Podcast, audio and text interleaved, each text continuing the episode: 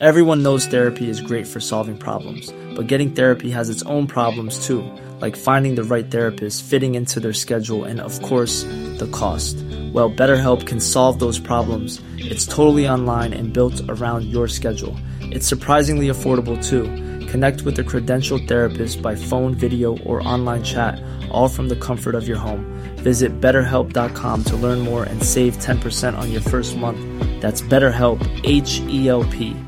I'm Sandra, and I'm just the professional your small business was looking for. But you didn't hire me because you didn't use LinkedIn jobs. LinkedIn has professionals you can't find anywhere else, including those who aren't actively looking for a new job but might be open to the perfect role, like me.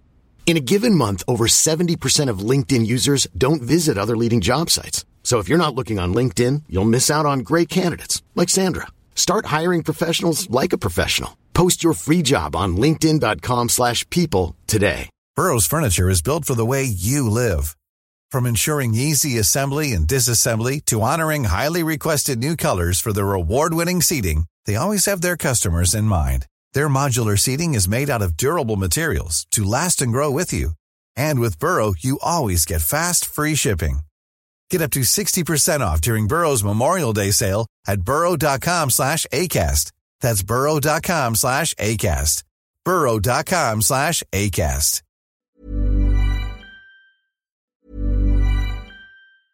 Everyone knows therapy is great for solving problems, but getting therapy has its own problems too, like finding the right therapist, fitting into their schedule, and of course, the cost. Well, BetterHelp can solve those problems. It's totally online and built around your schedule. It's surprisingly affordable too. Connect with a credentialed therapist by phone, video, or online chat, all from the comfort of your home. Visit betterhelp.com to learn more and save 10% on your first month. That's BetterHelp, H E L P.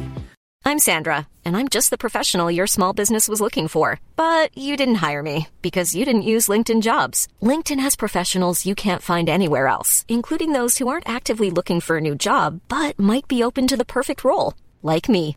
In a given month, over 70% of LinkedIn users don't visit other leading job sites. So if you're not looking on LinkedIn, you'll miss out on great candidates like Sandra. Start hiring professionals like a professional. Post your free job on linkedin.com/people slash people today. Se han dado situaciones inéditas eh, o increíbles.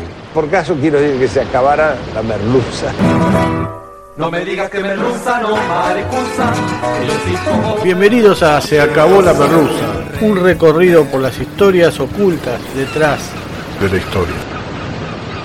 Hoy presentamos Fray Luis Beltrán y la demencia patriótica.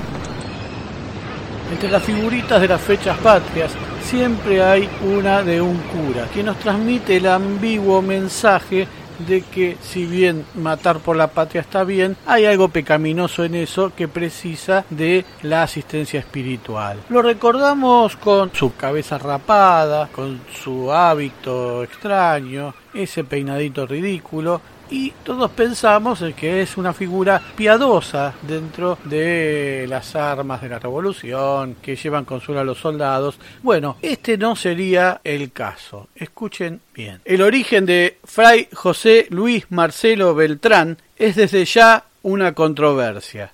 Nació el 7 de septiembre de 1784, pero no está claro si en Mendoza o en San Juan, de donde era su madre. Sin embargo, el propio fraile declaró en su testamento que no fue hecho antes de su muerte como hace cualquier persona, sino a sus 16 años, al ingresar a la orden franciscana, dictado frente a sus padres y ante un notario mendocino, como era una norma, que era natural de la ciudad de San Juan. Su verdadero apellido era Bertrand, como su padre, Louis Bertrand, pero fue anotado por error en el acta de bautismo como hijo de Luis Beltrán. A los 16 años, como dijimos, ingresó al convento de San Francisco de Mendoza. Allí estudió sin mucho entusiasmo por la carrera eclesiástica, teología, moral, derecho, filosofía. Sin embargo, demostró especial inclinación hacia las ciencias como la química, la matemática, la física y la mecánica, que lo apasionarían desde entonces. Decidió seguir su vocación religiosa y fue trasladado a Santiago de Chile, donde fue maestro, vicario, del coro del convento franciscano. El 18 de septiembre de 1810 estalló la Revolución chilena que depuso al gobierno colonial. Beltrán simpatizó con el movimiento independentista, pero recién en 1812 decidió apoyarlo activamente, sirviendo como capellán en las tropas de José Miguel Carrera y asistiendo en 1813 al combate de Hierbas Buenas, donde el jefe chileno fue derrotado. Las habilidades y el ingenio de Beltrán fueron puestos a prueba tras esa derrota. Un día el fraile pasó por los talleres de maestranza del ejército de Bernardo O'Higgins y al observar la forma rudimentaria en que trabajaban los operarios chilenos, puso manos a la obra y empezó a darles consejos, órdenes e instrucciones para optimizar la labor en el taller. Impresionado con la colaboración desinteresada del fraile, cuyano, O'Higgins lo designa con el rango de teniente, al frente de la maestranza trasandina, sin abandonar sus hábitos. De inmediato, Fray Luis Beltrán puso todo su empeño y conocimiento técnico para recuperar los cañones dañados, con bastante éxito y reconocimiento. Sirvió en el sitio de Chillán y la acción de Rancagua. En esta última batalla, el 2 de octubre de 1814, los realistas derrotaron a los patriotas. Ello generó una emigración masiva, una fuga de los independentistas hacia Mendoza, donde fueron recibidos y socorridos por el general José de San Martín. Entre los mil fugitivos retornaba también Fray Beltrán a su tierra natal. Llevaba consigo sus herramientas de trabajo y la convicción de seguir peleando contra los enemigos de América. En la capital mendocina, el gobernador San Martín, que preparaba el ejército libertador, decidió incorporar a sus filas a aquel hombre de quien tenía las mejores referencias y de quien Mitre contaba que se hizo matemático, físico y químico por intuición. Artillero, pirotécnico, carpintero, arquitecto, herrero, dibujante, cordonero, bordador y médico por la observación y la práctica, siendo entendido en el sentido de experto en todas las artes manuales y lo que no sabía lo aprendía con solo aplicar a ello sus extraordinarias facultades naturales. Fray Luis impuso en el campamento del Plumerillo un frenético ritmo de producción. Montó un taller en el que trabajaban por turnos unos 700 artesanos y operarios a los que Beltrán formaba a los gritos en medio del ruido ensordecedor de los golpes de martillo sobre el hierro. Tanto gritó, tanto gritó, que quedó ronco para toda la vida. Allí se fabricaba de todo uniformes, zapatos, botas, monturas, estribos, herraduras, municiones, balas de cañón, espadas, fusiles, pistolas, puentes colgantes, granadas, lanzas, elementos de seguridad, arneses, grúas, pontones, mochilas, tiendas de campaña, cartuchos y todo tipo de pertrechos de guerra, vehículos de transporte y granadas. Beltrán diseñaba máquinas para atravesar la cadena montañosa más alta del mundo después del Himalaya, puentes colgantes, grúas para doblegar quebradas intransitables y abismos imposibles. Todo se fabricaba allí de día y noche bajo el impulso de Fray Luis.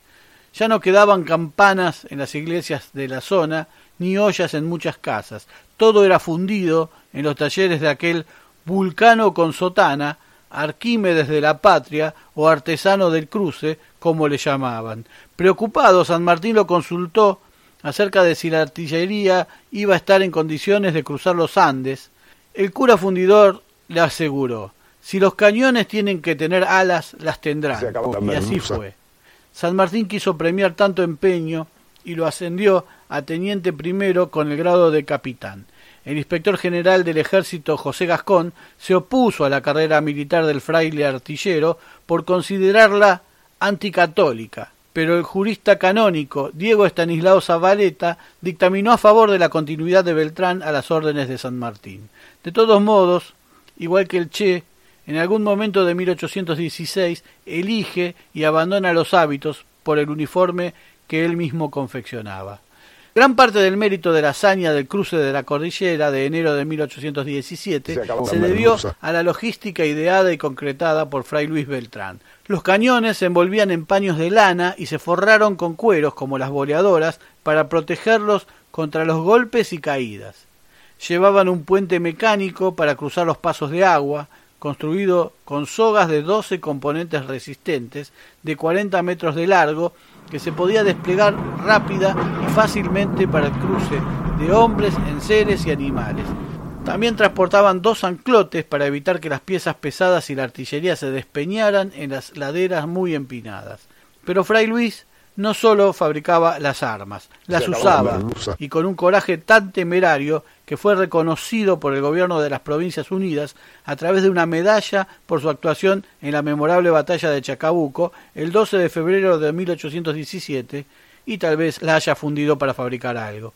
Proclamada la independencia de Chile, Beltrán comenzó a preparar los pertrechos para la expedición al Perú, pero en el desastre de Cancha Rayada se perdió casi todo el parque y la artillería a manos de los realistas. Tras la desazón inicial, la áspera voz del cura se hizo oír.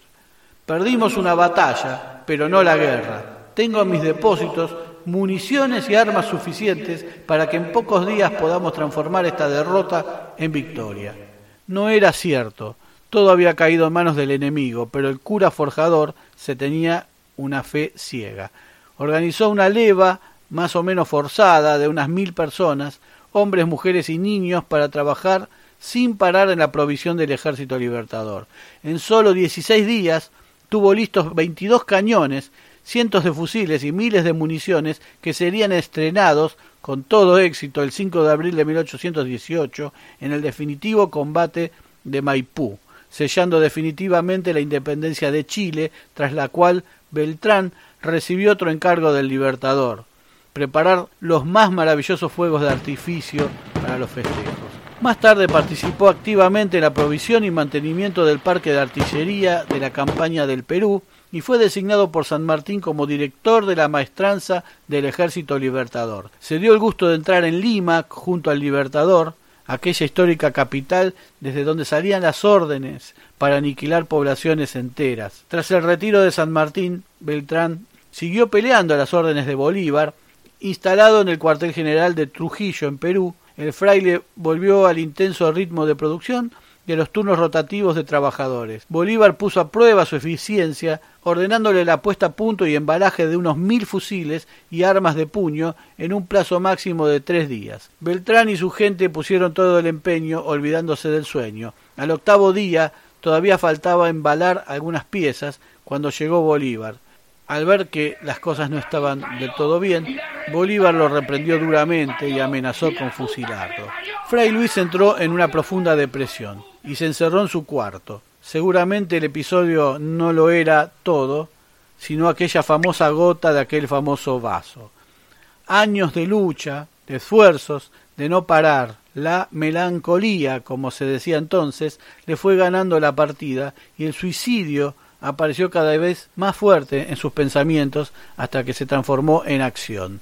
Se cercioró de que todas las aberturas de su cuarto estuviesen bien cerradas, arrojó sobre el brasero un producto químico que producía un vapor asfixiante y se acostó en su cama a esperar aquella muerte que tantas veces había esquivado en los campos de batalla de medio continente fue salvado providencialmente por los dueños de casa. Sin embargo, el cura enloqueció y se volvió paranoico. Vagó durante cinco días desquiciado, creyendo que Bolívar lo perseguía para matarlo. Los chicos del pueblo de Huanchaco le gritaban cura loco. Una familia se apiadó de él, lo albergó y ayudó a restablecer y a curar. Consiguieron embarcarlo para que en junio de 1825 retornara a Buenos Aires, justo a tiempo para incorporarse con su revalidado título de teniente coronel a las tropas navales que se aprestaban a combatir contra el Brasil y participó en el combate de Ituzaingó, pero su estado físico y el espiritual se complicaban. Debió abandonar la campaña y regresar a Buenos Aires. Sentía que ahora sí venía la muerte a cobrarse y quiso volver a ser solo un sacerdote. Renunció a las armas y se encerró a hacer penitencia severa por varios días. Se reencontró con la oración en la orden franciscana, llevando el resto de sus días una vida de penitencia. Falleció el 8 de diciembre de 1827 a los 43 años de edad, sin un peso, vistiendo su hábito característico. Su amigo, el general Manuel Corbalán y el general Tomás Guido encabezaron su cortejo fúnebre que despidió sus restos en el cementerio de la Recoleta. Lamentablemente su tumba no ha podido ser hallada hasta el día de hoy.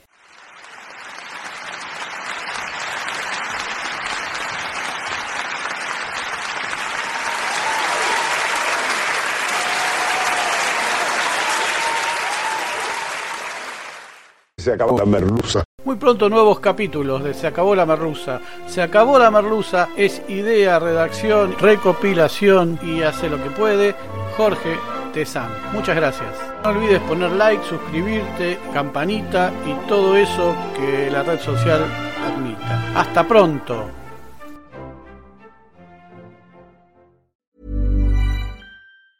Planning for your next trip?